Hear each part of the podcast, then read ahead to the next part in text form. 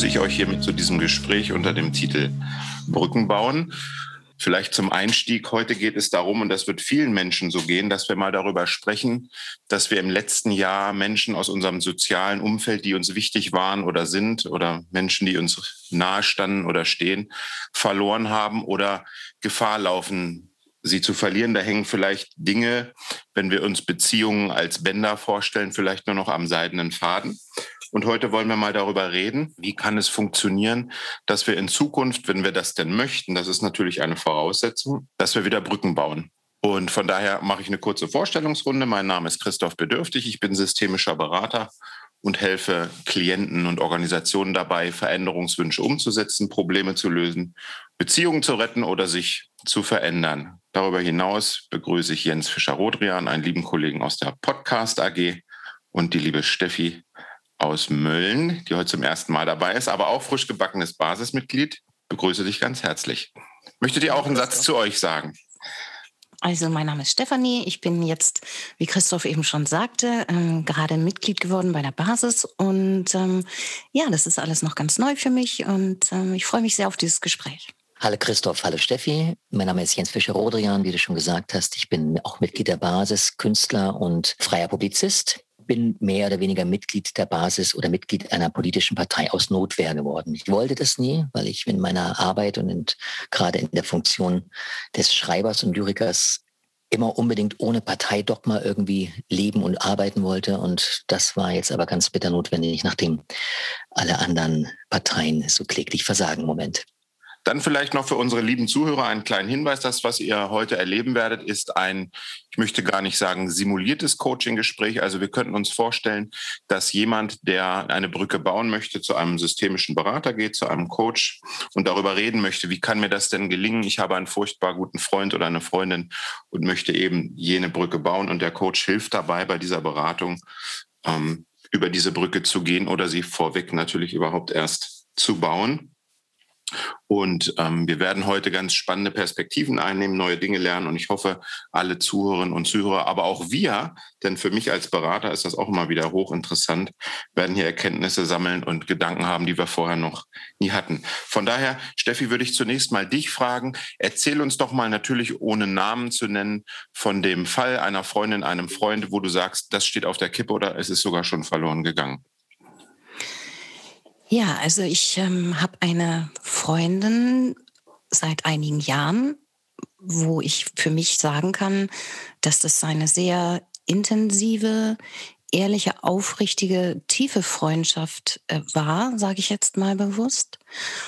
Und durch diese ganze Corona-Zeit sie sich verändert hat oder ich mich verändert habe und einfach bestimmte Sachen, die vorher normal waren, diese Freundschaft nicht mehr getragen hat und der Druck immer größer wurde und es dann jetzt schlussendlich eskaliert ist. Mhm. Würdest du sagen, das Band, was euch verbindet, ist schon gerissen oder hängt es noch am seidenen Faden?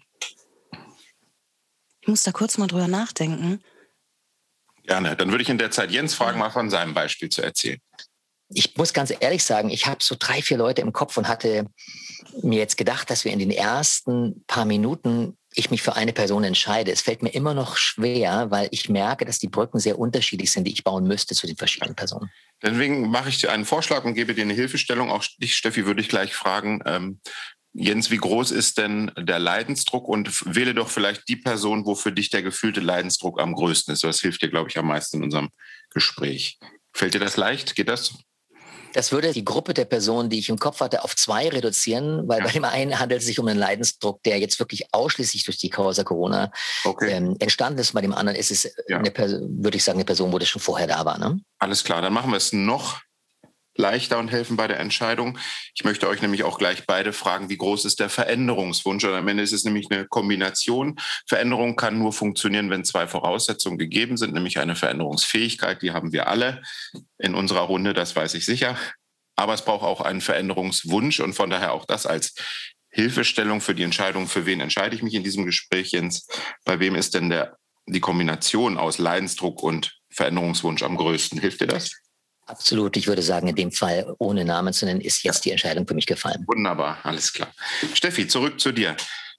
Wir waren bei der Frage, ist der Faden schon gerissen oder hängt er noch, der seidene Faden? Doch, also der seidene Faden ist definitiv noch da. Okay, dann beantwortet mir doch beide mal aus der jetzigen Perspektive nur eure Sicht. Wie groß ist denn der Leidensdruck auf einer Skala von 1 bis 10 in euren beiden Beispielen? Steffi, fang doch mal bitte an. Also er war bei 10, mhm. ist jetzt bei 7. Mhm. Darf ich dich ganz kurz fragen, wie er von 10 auf 7 gekommen ist? Was hat sich verändert? Die Zeit. Okay, allein die Zeit. Die halt auch alle Wunden, das ist ganz bekannt. Okay, und wie groß ist der Veränderungswunsch, dein Veränderungswunsch?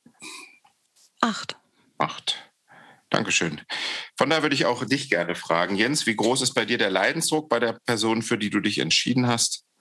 Der Leidensdruck war, ich würde sagen, um die sieben, als es anfing und ist jetzt vielleicht bei fünf. Mhm.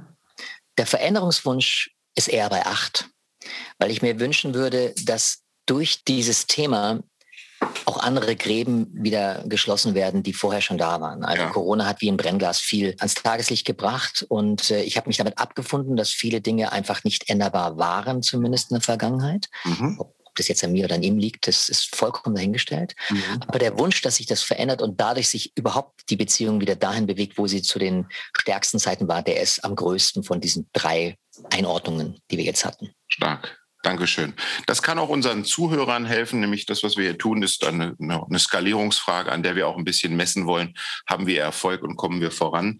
Von daher haben wir jetzt ein ungefähres Bild davon, was euch bewegt, was euch beschäftigt, was ihr euch wünscht. Und jetzt werden wir mal konkret, wir spielen jetzt nämlich Zukunft. Es gibt Menschen, die leiden so sehr unter ihrem Thema, dass sie gar nicht in der Lage sind, darüber zu sprechen. Da reden wir dann über traumatisierte Personen. Ich glaube, viele Menschen sind im vergangenen Jahr durch die Corona-Maßnahmen traumatisiert worden, weil sie Menschen verloren haben in Isolation oder weil sie selbst vereinsamt sind. Das ist hier hoffentlich nicht der Fall. Aber diese Technik, die ich mit euch äh, jetzt durchspielen möchte, ist eben genau dann geeignet, wenn man nicht so sehr in der Wunde bohren möchte. Und das ist die sogenannte Wunderfrage. Die hat einst Steve DeShazer erfunden, weil er gemerkt hat, er hat eben solch eine Klientin gegenüber, die nicht über ihr Problem sprechen kann, weil sie so sehr darunter leidet. Und er hat sich gefragt, hm, wie komme ich denn dann jetzt ins Arbeiten? Und da kam er auf eine spontane, kreative Idee, die heute zur Technik geworden ist. Und das ist eben jene Wunderfrage. Und sie lautet folgendermaßen, ich richte sie an euch beide und würde dann, Steffi, gleich dich wieder zuerst fragen, was deine Antwort darauf ist. Und zwar, stellt euch doch mal vor, in zwei Wochen geht ihr abends zu Bett und es geschieht in der Nacht, während ihr schlaft, ein Wunder. Das Wunder sorgt dafür, dass das Problem, über das wir hier heute sprechen, also die angespannte Beziehung, über Nacht geheilt wird. Ganz ohne, dass ihr das merkt, weil ihr schlaft. Am nächsten Morgen ist das Wunder geschehen. Ihr wacht auf. Die Situation hat sich verändert. Was ist anders? Steffi, was kommt dir in den Sinn? Erzähl uns alles, was in dir vorgeht zu dieser Frage. Ähm, vielleicht magst du zuerst, Jens. Okay. Ja. Gut, Jens, dann frage ich gerne auch dich. Also in zwei Wochen geschieht das Wunder auch in deiner Nacht, während du schläfst. Die Beziehung ist geheilt, am Morgen wachst du auf. Was ist anders? Wenn es so sein sollte, dass ich das Gefühl habe, wir würden einen Quantensprung machen in der Art und Weise, wie wir miteinander kommunizieren, dann müsste das mehr als eine Sache sein. Aber wenn ich es versuchen würde, auf eine Sache zu reduzieren, jetzt mhm. bei der ersten Beantwortung deiner Frage, mhm. dann wäre es ganz simpel ein anderer Attention Span, also eine andere Aufmerksamkeitslänge. Weil ganz oft hadert unsere Beziehung daran, dass die Sachen, die ich erläutern möchte, einfach so komplex sind, dass ich mehr als zwei Minuten brauche. Und ich bin sehr vorsichtig geworden im Laufe der Zeit und habe schon immer gefragt, geht das jetzt? Hast du die Zeit und willst du es wirklich wissen?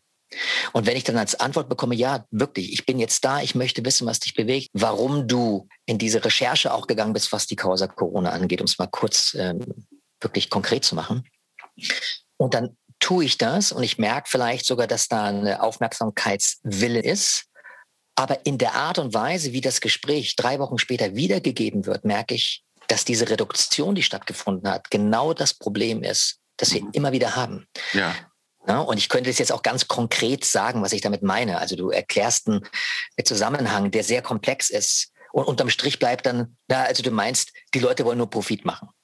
Nein, ich habe ganz viele Sachen gesagt. Das ist ein ganz kleiner Teil davon. Ja. Wenn man es darauf reduziert, wird das sehr unverständlich. Mhm. Und daran merke ich, dass das Interesse, wirklich einzutauchen, einfach nicht so groß ist. Mhm. Okay.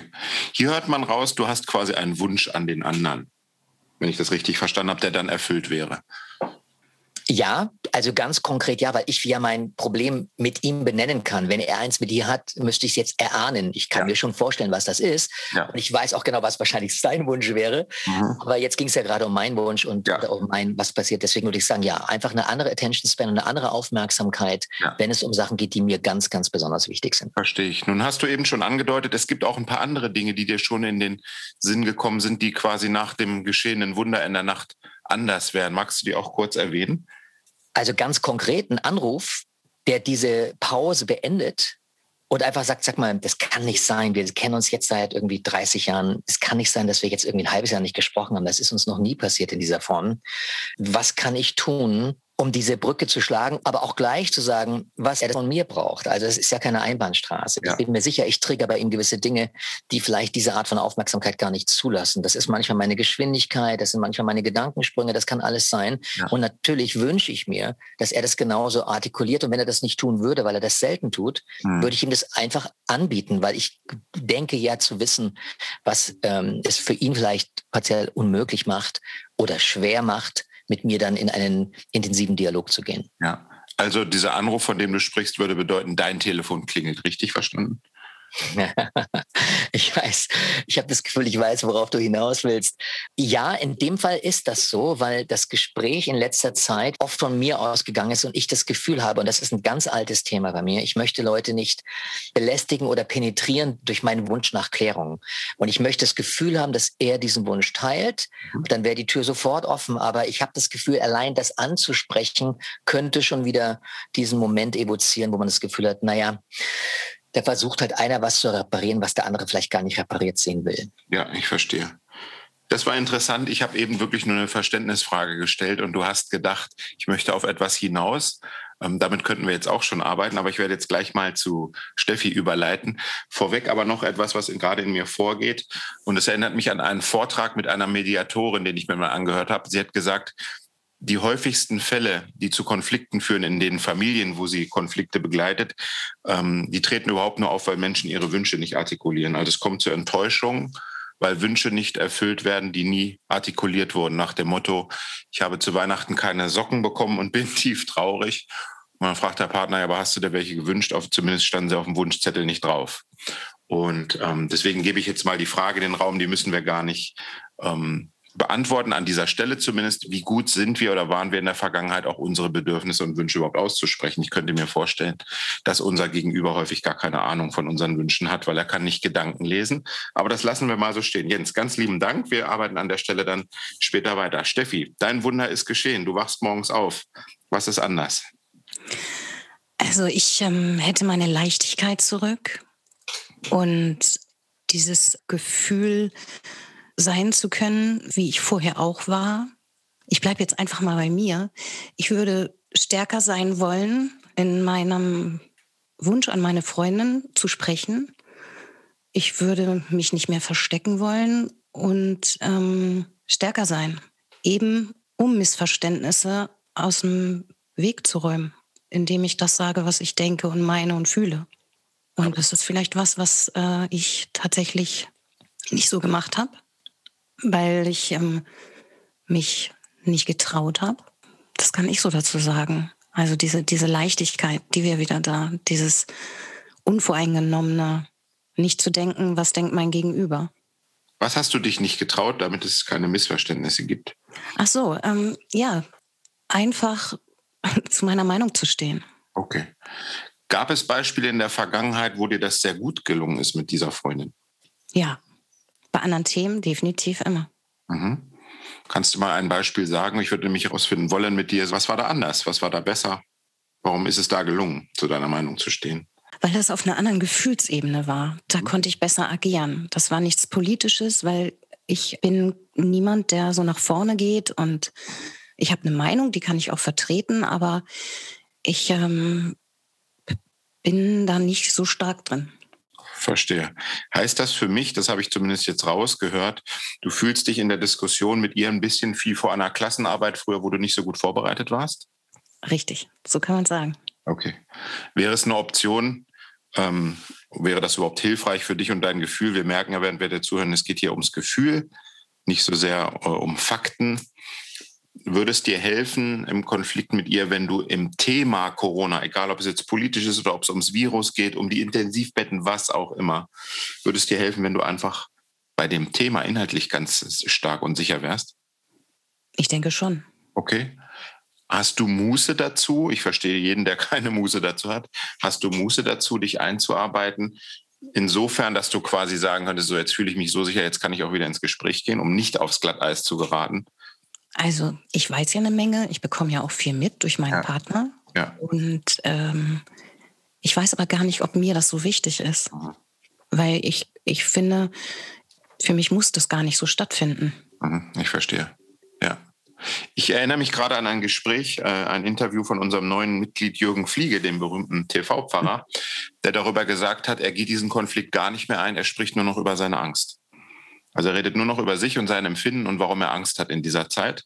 Und es gibt ja unterschiedliche Ängste. Die einen haben Angst vor dem Jobverlust, die nächsten vor Armut, die anderen Angst vor Diktatur, manche natürlich auch vor dem Virus. Völlig berechtigt. Bei der Medienberichterstattung ist das ja ganz klar. Vielleicht ist auch das eine Option. Steffi, vielen Dank erstmal. Wir werden da anknüpfen. Jens, gibt es aus deiner Sicht noch etwas zu ergänzen in Bezug auf die Frage vorhin, wenn das Wunder geschehen ist, was ist dann anders? Kam dir noch etwas in den Sinn, wo du sagst, oh ja, das wäre noch etwas, was mein Ziel quasi noch mehr im Detail beschreibt? Die Sache, die den größten Unterschied machen würde, wäre ein Bekenntnis zu dem, was wir hatten, weil das sehr, sehr stark war. Das war jemand, mit dem ich extrem viel Musik gemacht habe in unterschiedlichsten Formationen. Und wir hatten auch ein Projekt zusammen, was ähm, so intensiv war, von dem ich sagen würde, solche Begegnungen hat man auch musikalisch nicht so oft, ne? sondern es war eher so eine Geschichte, wo man sagt, wow, das ist so ein, ein, äh, eine Harmonie, auch wie wir sowohl musikalisch wie kompositorisch uns ergänzt haben. Und durch den Umzug meinerseits ist das so ein bisschen eingeschlafen und wurde immer wieder versucht, neu zu beleben. Und durch die Tatsache, dass man äh, andere Verpflichtungen hat, kam es nie wieder dazu. Und wenn die Quintessenz aus unserem Gespräch wäre, hey, wir, wir müssen da anknüpfen. Es kann nicht sein, dass wir das so ganz brach liegen lassen. Und wenn dieser Wunsch eben nicht wie in den letzten Jahren immer von mir geäußert wird, sondern von der anderen Seite kommt, ich weiß, das ist jetzt schon die zweite Forderung, die ich an mein Gegenüber habe, aber ich äh, nenne es trotzdem mal so, einfach weil da eine Enttäuschung beschreibt, die schon viel länger zurückliegt und gar nicht so viel mit der Causa Corona zu tun hat. Ja, verstehe. Du hast vorhin oder jetzt hast du es Forderungen genannt. Ich nenne es gerne Wunsch, weil ich finde, das, was du hier bezeichnest und benennst, das ist absolut menschlich und das klingt einfach wie ein ja, berechtigter Wunsch. Ähm, sind deinem Gegenüber, von dem wir gerade sprechen, deine Wünsche diesbezüglich bewusst? Aufgrund des geringen Attention Spans oder dieser Aufmerksamkeit weiß ich natürlich nicht, inwieweit die Dinge angekommen sind, die ich immer wieder geäußert habe. Also Ja. wenn ich so Gesprächsangebote und Arbeitsangebote und diese Dinge mache und sie dann nicht umgesetzt werden, ist natürlich nicht klar, sind sie nicht angekommen oder ist jetzt keine Zeit oder kein Interesse da.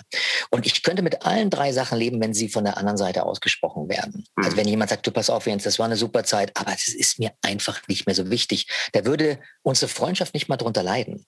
Weil ich mache ja selber tausend andere Sachen. Es geht mir eher um so eine unausgesprochene Geschichte, die man so versandeln lässt. Und ich habe es wahnsinnig schwer, dass Dinge keinen Abschluss haben. Also wenn ich eine Platte aufnehme und die nicht rauskommt, das macht mich total wahnsinnig, weil die muss irgendwann fertig sein. Dann höre ich die vielleicht nie wieder. Aber ich brauche das Gefühl, Dinge zu beenden, Ja. ne, damit ich den Kopf frei habe für was nächstes. Und so ist es so eine Sache, die so offen in der Luft hängt und irgendwie nie so richtig beendet worden ist, aber einfach auch in keinster Weise weitergeht. Ne?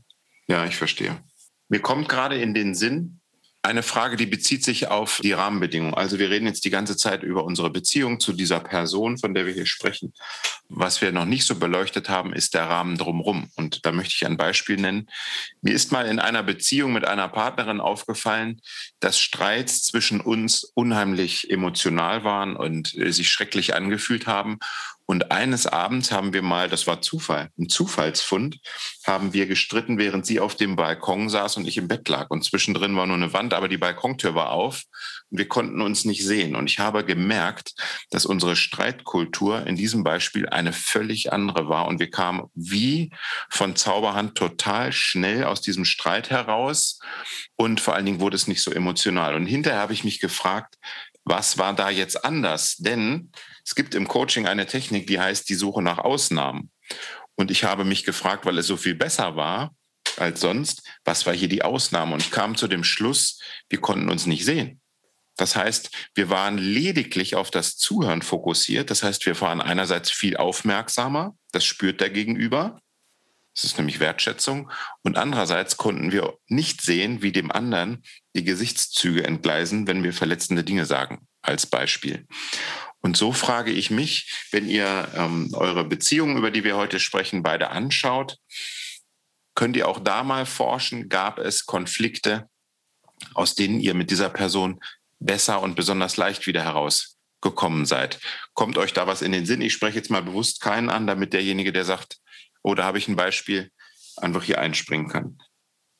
Du suchst also nach der Ausnahme in der Kommunikationsregel, die man mit dieser Person hat, wo man sagt, da war es besser, weil es dort anders war oder weil etwas anders war. Genau, und ich würde in zwei Schritten vorgehen, nämlich zuerst mal ähm, welches Beispiel war ein anderes, ein besseres? Und dann würden wir forschen, was war da anders? So wie zum Beispiel eine junge Klientin mit Platzangst äh, nicht Fahrstuhl fahren kann, aber in der Forschung rausfindet, es gab eine Fahrstuhlfahrt, die war besser. Und dann forschen wir, warum.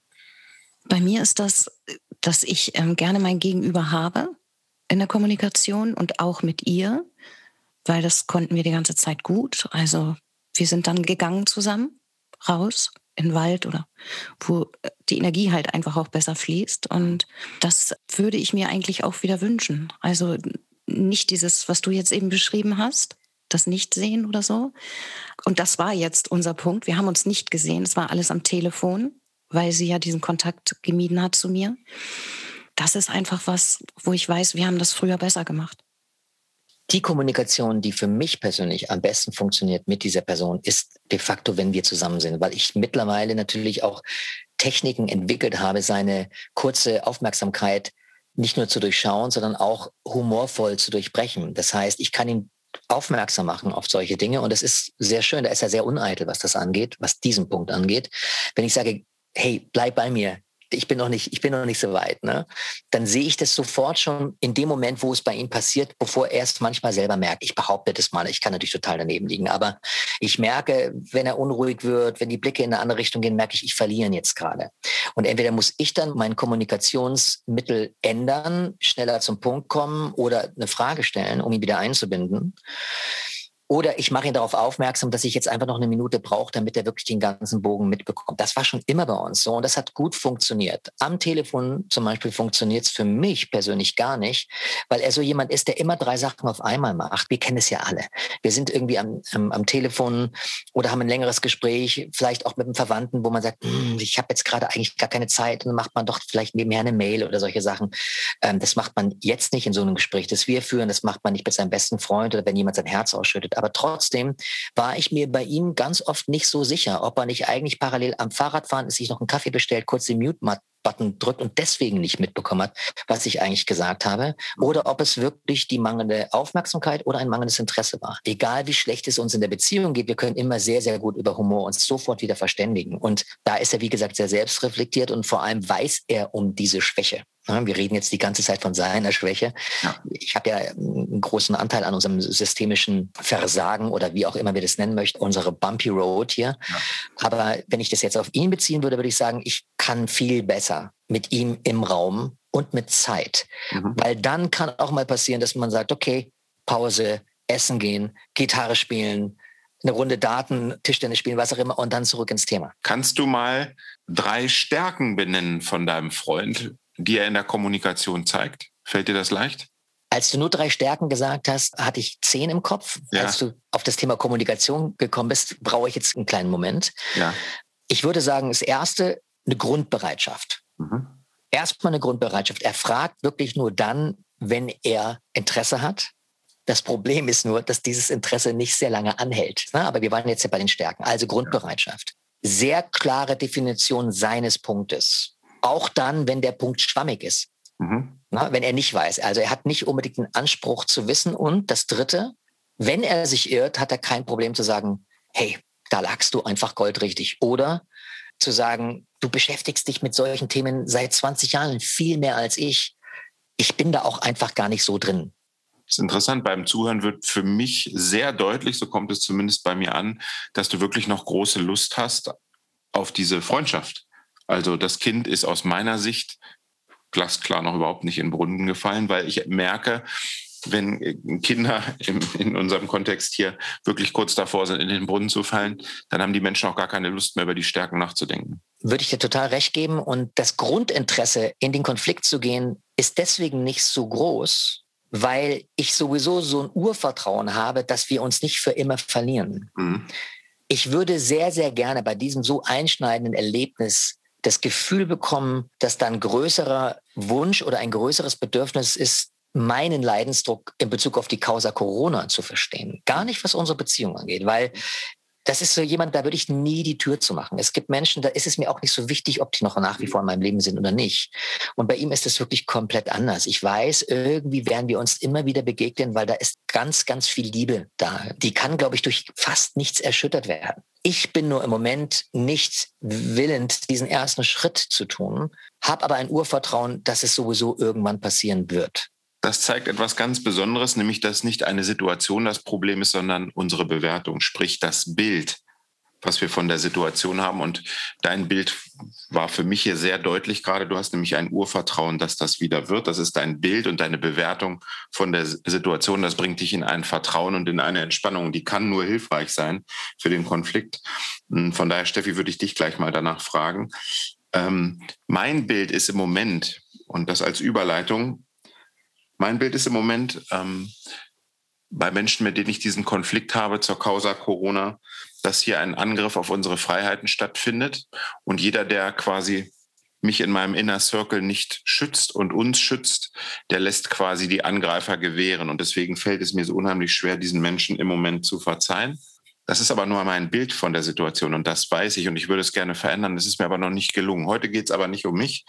Steffi, im Konflikt mit deiner Freundin, was ist dein Bild eurer Situation? Du hast jetzt zwei Bilder gehört. Jens ist im Urvertrauen. Ich spreche von, ich fühle mich schutzlos wegen des Angriffs auf unsere Freiheit. Was ist dein Bild eurer Situation? Also ich fühle mich ähm, sehr, sehr tief ähm, verletzt und ausgeschlossen. Wie du eben sagtest, der Inner Circle. Meine Freundin hat es weitergetragen an andere Menschen, mit denen ich auch befreundet war. Und die haben von jetzt auf gleich nicht mehr mit mir gesprochen. Keine Verbindung mehr aufgenommen, was sonst ganz regelmäßig war. Und das ist etwas, was, ja, was mich so verletzt. Und es geht ja noch nicht mal um einen Konflikt, den wir miteinander hatten, sondern es geht ja um meinen Partner, mhm. weil der andere Kontakte hat und ich ja, man sagt ja, die Kontaktschuld habe in dem Moment, weil ich ähm, Kontakt mit ihm habe. Ja, verstehe. Deswegen ist das so ein bisschen schwierig. Ich habe gar nicht mit ihr das Thema Corona jetzt ähm, mhm. in der Auseinandersetzung gehabt sondern es kam eigentlich eher so hintenrum. Hm. Ist es hilfreich für dich mal darüber nachzudenken, ob deine Freundin Angst hat? Angst vor dem Virus, Angst vor Corona, Angst vor. Das lasse ich offen, weil ich glaube, wenn du auf die Idee kommst, was das sein könnte, ist das am hilfreichsten für dich. Ja. Hast du schon mal darüber nachgedacht, ob deine Angst eine Rolle spielen könnte? Weil ich höre das raus. Doch, ich, ähm, ich kann mir das wohl vorstellen. Das mag sein. Jetzt auch eine Idee, was das für eine Angst sein könnte? Ich würde sagen, ähm, Sie hat Angst um ihre Eltern zum Beispiel und um ihren Partner, weil das ältere Menschen sind. Mhm. Es gibt aber auch noch einen anderen Grund, den ich mir vorstellen kann, dass es eine generelle Ablehnung gegen meinen Partner ist. Mhm. Die auch vorher schon da war? Ja. Nun hast du von dieser Kontaktschuld gesprochen und ich kam mhm. deswegen auf die Angst, weil ich mir denken könnte, das ist reine Interpretation mehr nicht, dass sie glaubt, diese Beziehung, also deine zu deinem Partner, könnte irgendwie in irgendeiner Form beängstigend für sie sein. Wir sehen uns ja hier, liebe Zuhörer, von daher erlebe ich dich gerade und sehe dich gerade ein bisschen zustimmend. Was geht dir da gerade dazu durch den Sinn? Ich sag's einfach jetzt mal so, wie ich es denke.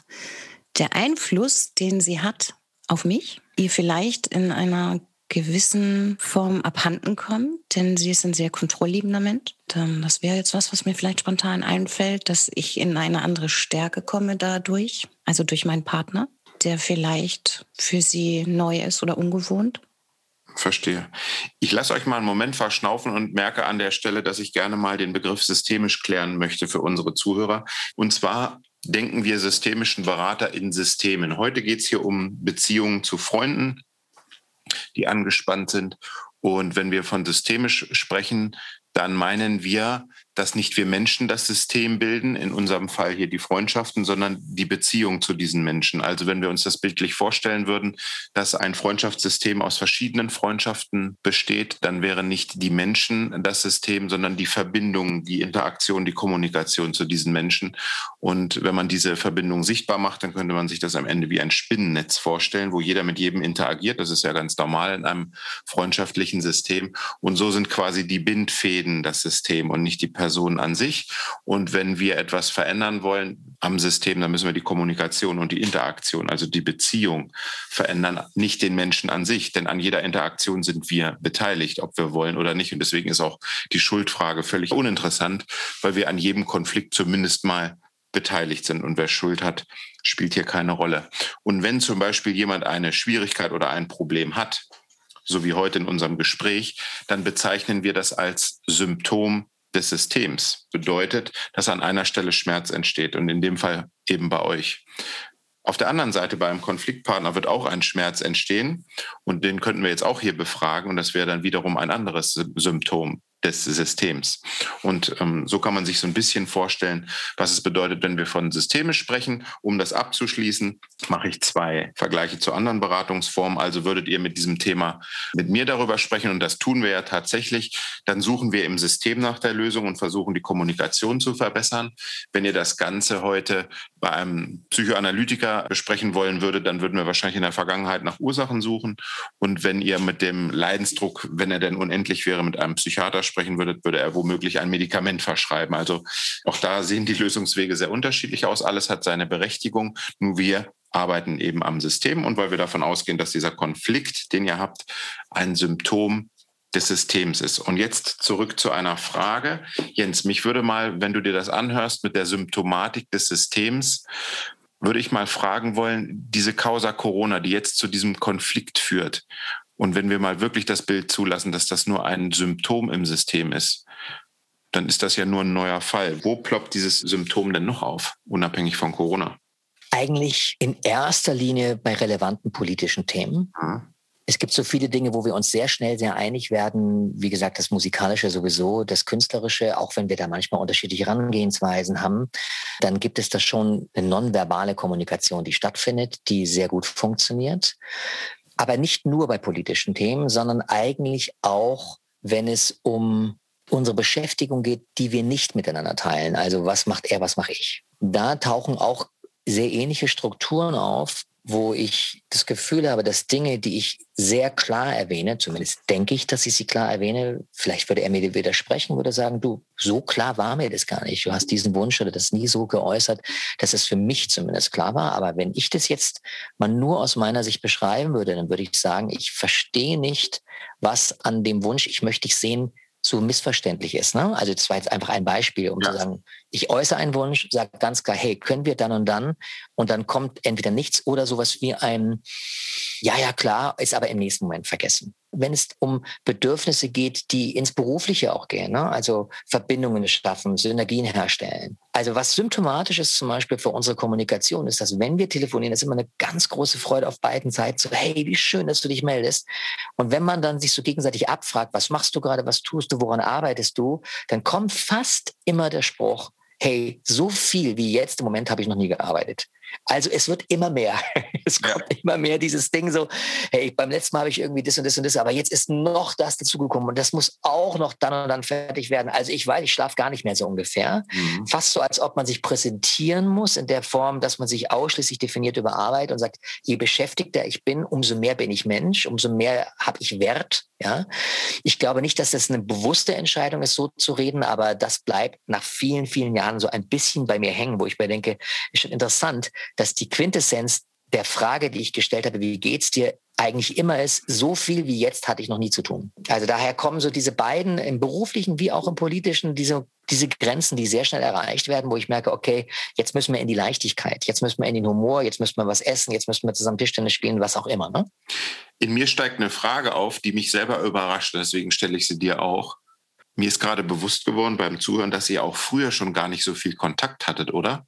Also es war so, dass wir eine Zeit lang extrem viel Kontakt hatten, zusammen wohnten, auch in den Staaten drüben. Also das, das war schon sehr intensiv. Und ja. dann aber durch Umzüge, dadurch, dass wir Kinder bekommen und dann in, in diesen anderen Systemen ja. ähm, sehr, sehr busy sind, gab es dann immer große, große Pausen immer wieder. Ja, absolut. Verstehe. Ist es hilfreich, sich vorzustellen, dass dieser Kontakt einfach wieder mehr wird, weil es wird hier total klar, und das finde ich eine schöne Erkenntnis für mich zumindest, dass Corona eigentlich überhaupt keine Rolle spielt. Ja, wir reden über eine Störung in der Kommunikation und Corona löst sie jetzt halt mal wieder aus. Es gab auch schon andere Fälle. Interessant ist ja, wie kommen wir raus? Und das wird hier sehr, sehr deutlich. Ist quasi die Veränderung der Taktung, der Häufigkeit eine Möglichkeit, das zu verbessern? Das könnte sein. Ich merke aber, dass auch im Zusammensein dieses Gefühl, wenn man mal wirklich ernsthaft in was eintaucht, dass da kein Platz ist, nur auf Zeit bezogen, selbst wenn wir alle Zeit der Welt hätten, mhm. ist einfach eine Kommunikationsform, die mich immer weniger interessiert. Das heißt, ich versuche eher unsere Freundschaft so zu definieren, dass ich das genieße, was wir haben und gut teilen können und nicht etwas fordere, was er vielleicht gar nicht geben kann mhm. oder zumindest mir nicht geben kann. Vielleicht hat er ja diese Fähigkeit in anderen Systemen, in anderen Beziehungen. Aber anstatt nach etwas zu fragen beziehungsweise etwas zu erwarten, lieber zu sagen, das ist da nicht drin. Und wenn es doch passieren sollte, ist man angenehm überrascht, aber es ist nicht belastet durch den Umstand, dass man sich danach sehnt. Also das Sehnen ist auch weniger geworden, eindeutig. Also ich habe das akzeptiert. Ich habe in meinem Umfeld Menschen, mit denen ich unglaublich intensiv in jedes Thema einsteigen kann. Nur bin ich da irgendwo auch so ein Romantiker, was so, so hm. Freundschaften, eben auch um Männerfreundschaften angeht. Man hat halt manchmal gern bei den Menschen, die einem ganz besonders wichtig sind, gerne viele Dinge vereint. Und wenn man dann so ein, zwei, drei Punkte, die so eine große Rolle spielen, dort nicht findet, dann merkt man, dass man sie woanders sucht, dann dort vielleicht auch findet und vielleicht ein bisschen Angst hat, dass dadurch diese andere Beziehung bedeutungsloser wird. Hier habe ich an der Stelle einen Wow-Effekt, den ich gerne teilen möchte. Wir wünschen uns idealerweise, dass man mit einem Freund, einer Freundin alles kann. Lachen, tiefe Gespräche, finanzielle Vorsorge besprechen, also möglichst alles. Und ich erwische mich selbst dabei, dass ich mir das wünsche und es ist utopisch. Und mein Bild von Freundschaften kann sich schon verändern und damit lässt der Leidensdruck vielleicht auch nach, wenn ich genau weiß, mit dem einen kann ich super in die Kneipe. Punkt. Wenn ich tiefe Gespräche führen möchte, dann rufe ich den Jens an. Punkt. Und wenn ich über finanzielle Vorsorge, Aktien, was auch immer sprechen will, dann melde ich mich bei der Gabi. Und es merke ich gerade, was zu welcher Entspannung, ich habe ja auch solche Themen, zu welcher Entspannung das führt, wenn ich mir sage, okay, dann ist das so. Dann hast du einen Freund zum Sport, einen Freund für die Kneipentour etc. Steffi, du hast jetzt einige Minuten Gelegenheit zuzuhören. Sag mir doch mal, was hat sich in der Dreiviertelstunde verändert? Ist irgendetwas anders als vor einer Dreiviertelstunde? Weil was wir nicht werden heute ist das Problem lösen. Das ist ganz klar. Wir werden aber vielleicht unsere Bewertung verändern können, indem wir mit Bildern spielen. Was hat sich verändert bis hierhin? Also ich kann ganz klar sagen, ich bin eben bei deinem Satz hängen geblieben und das äh, hat jetzt bei mir gerade mal was gemacht. Und zwar, dass du gesagt hast, das muss gar nichts mit Corona zu tun haben, sondern dass es vielleicht eine generelle Sache ist. Ja, das ist mir gerade klar geworden. Das hat gar nichts mit Corona zu tun. Mhm. Zwischen meiner Freundin und mir, sondern das ist, es ist was ganz anderes. Ja, magst du mal ein bisschen ausschmücken, was du damit konkret meinst? Was ist denn das genau, worum es eigentlich geht? Weil jetzt kommen wir zum Kern. Hm, diese Ablehnung meines Partners, das ist ja genau das Thema, denn mein Partner ist sehr engagiert und sehr belesen, was das angeht, ist da wirklich sehr, sehr im Thema und hat auch Demos besucht das war ja eigentlich so der Kernpunkt, dass mhm. sie gesagt hat, ich habe da Kontakt mit jemandem, der sich in dieser Szene bewegt und dass sie das komplett ablehnt und sie sich dadurch gefährdet fühlt. Durch mich dann eben auch. Mhm. Und ich glaube gar nicht, dass es das an sich ist, sondern dass das wirklich dieses ist, ihr vielleicht zu entgleiten oder was ich eben ja auch schon mal sagte im Gespräch, eine gewisse Kontrolle zu verlieren. Denn ähm, mir wurde so oft von ihr gesagt und auch die anderen Menschen, die damit betroffen sind, Steffi, du bist so ein wichtiger Mensch für uns, ähm, du bist so empathisch und warmherzig und ähm, ich habe dich so gerne als meine Freundin. Ich ähm, bin glücklich, dass du meine Freundin bist. Und auf so einer emotionalen Ebene haben wir uns wirklich immer bewegt. Und große Auseinandersetzungen gab es so eigentlich gar nicht. Deswegen war ich ja so sehr überrascht.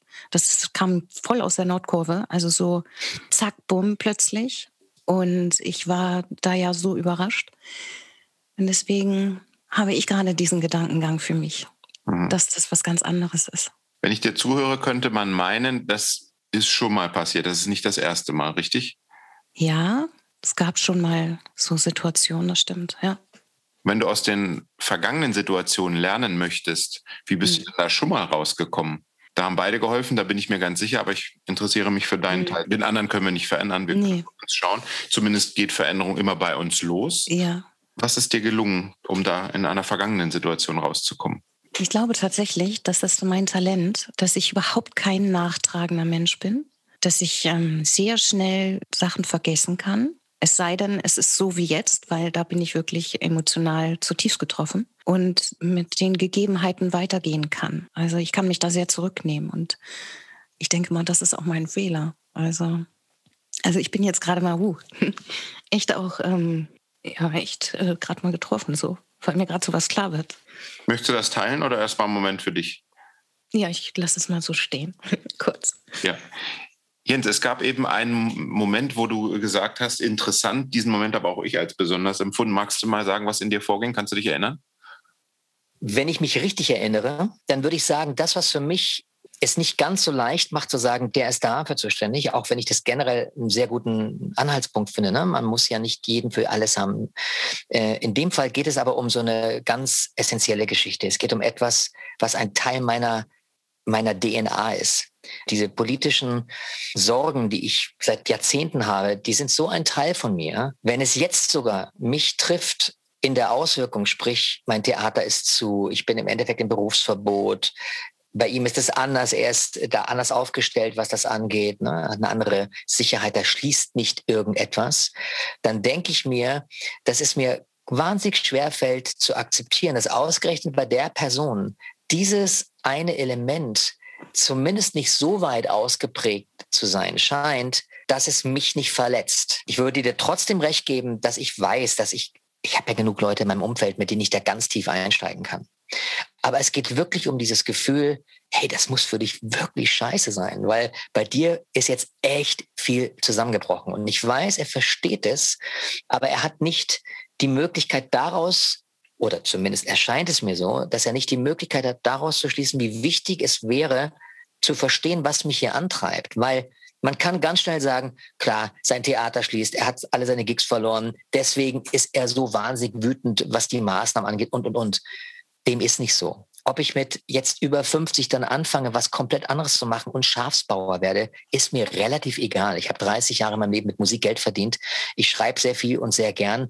Das wird eh immer stattfinden, weißt du? Das mhm. heißt, für mich ist es gar nicht so, dass ich denke, oh Gott, ich will mein altes Leben zurück, unbedingt. Und ich will, wenn überhaupt, mein altes Leben deswegen zurück, weil es mir das Herz bricht zu sehen, wie es meinen Kindern geht damit. Ja, mhm. meiner 13-jährigen Tochter, die jetzt andere Dinge tun sollte, wie in, in, in verdammten Zoom-Konferenzen zu sein. Die will Menschen kennenlernen. Na, all diese Dinge. Und meine große Tochter mit 20 genauso, die jetzt irgendwie anstatt in Clubs zu gehen, irgendwie sich illegal mit acht Leuten in einem Garten trifft. Ja, mhm. das ist der Teil, der mir das Herz bricht, dass ich bei mir wieder bei Null anfangen müsste das ist etwas, was mich auch immer mit Spannung begleitet und auch mit einer gewissen Art von, von Neugier und Aufregung. Also das ist gar nicht der Punkt, dass ich mir denke, Mensch, sag doch mal, wie leid ich dir tue. Ja, das ist wirklich ja. nicht der Punkt. Es geht nur darum, dass er versteht, dass ich hier einen Leidensdruck habe, der gar nicht an meine Person gekoppelt ist, sondern dass ich über diesen Weltschmerz mhm. und über diesen Weltenbrand so am Verzweifeln bin. Ja. Und das war bei uns schon oft so. Ja. Und jetzt ist es so stark geworden, dass ich mir denke, und jetzt schweigst du so lang? Ja.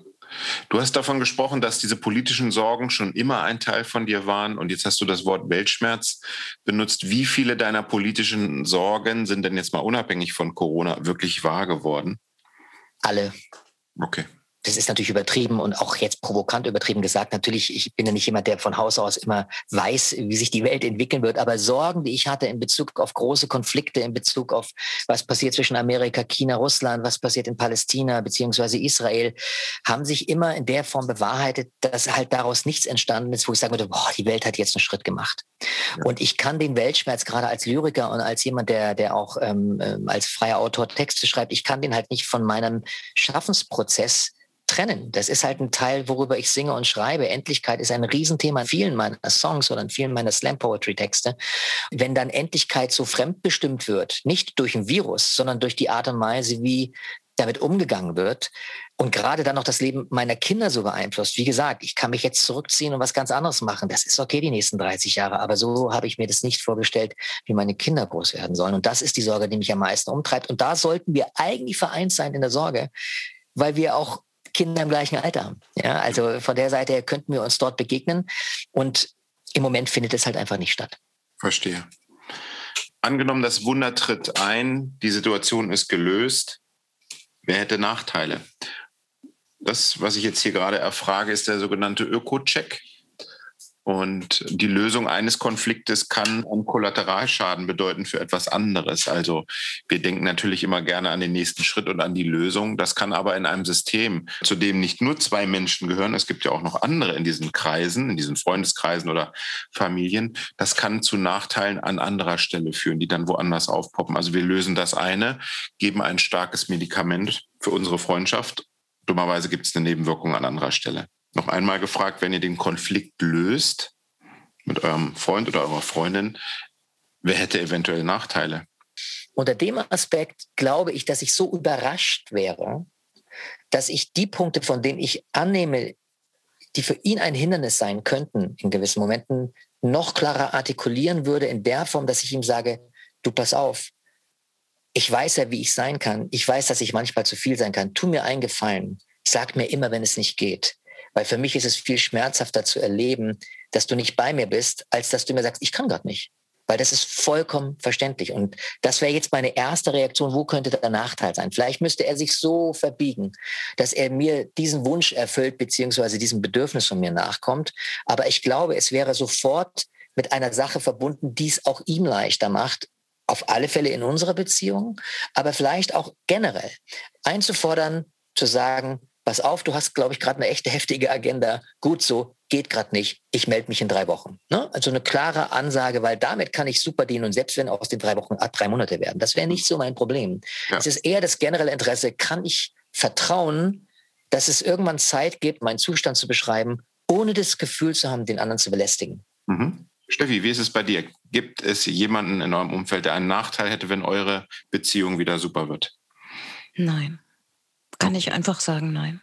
Dann gib mir doch noch mal einen Rat. Und zwar ist mir aufgefallen im Kontakt mit jemandem, dass ich sehr viel gnädiger war als sonst. Was will ich damit sagen?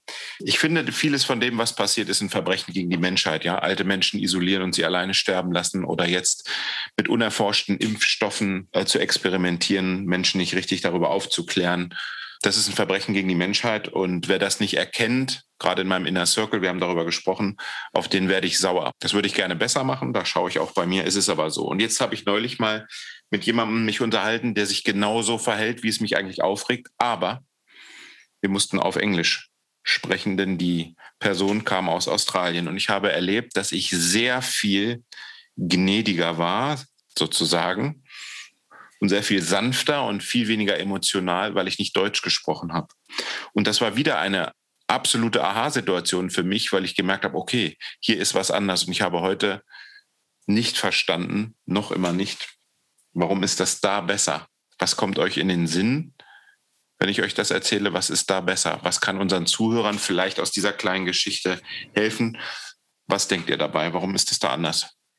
Ich glaube, es hat auch was mit Wiederholung zu tun. Wenn du generell auf Deutsch viel sprichst, dir Gedanken machst, auf Deutsch träumst, auf Deutsch diese, dieses Thema öfters behandelst und dann kommt wieder dieses Thema hoch, dann bist du ja auch in so einem, ne, in so einem Wiederholungsprozess. Das heißt, du musst in dem Moment nicht neu denken. Du kannst gewisse Fakten wieder abrufen, du kannst sie genauso artikulieren, wie du sie vielleicht vor zwei Wochen artikuliert hast und, und, und.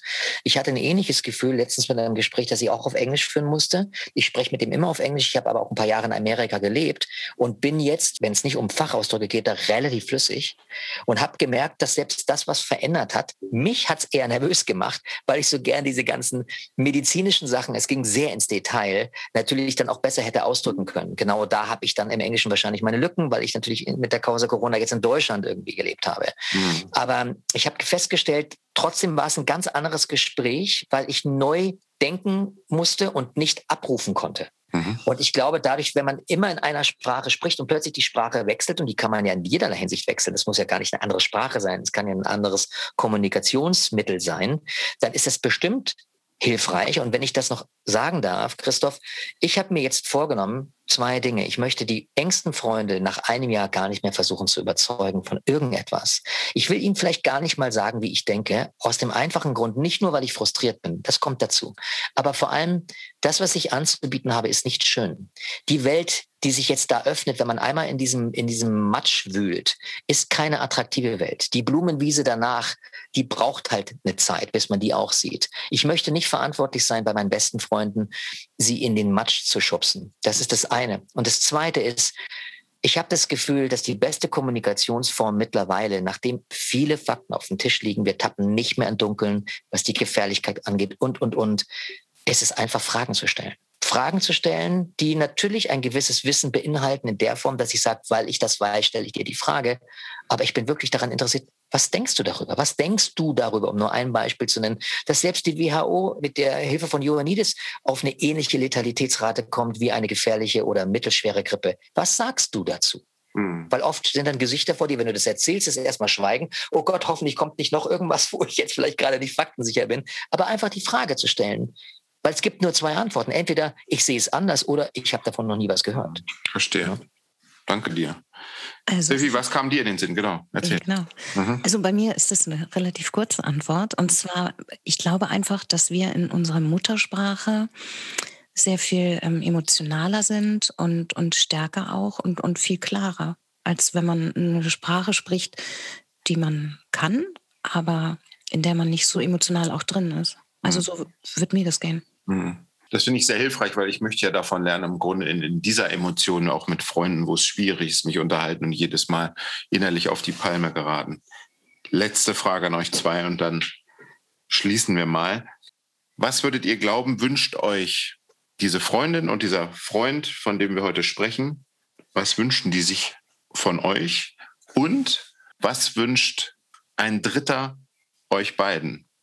Steffi, was glaubst du? Also nochmal, was wünscht sich deine Freundin von dir und was wünscht sich eine dritte neutrale Person in der Fantasie für euch?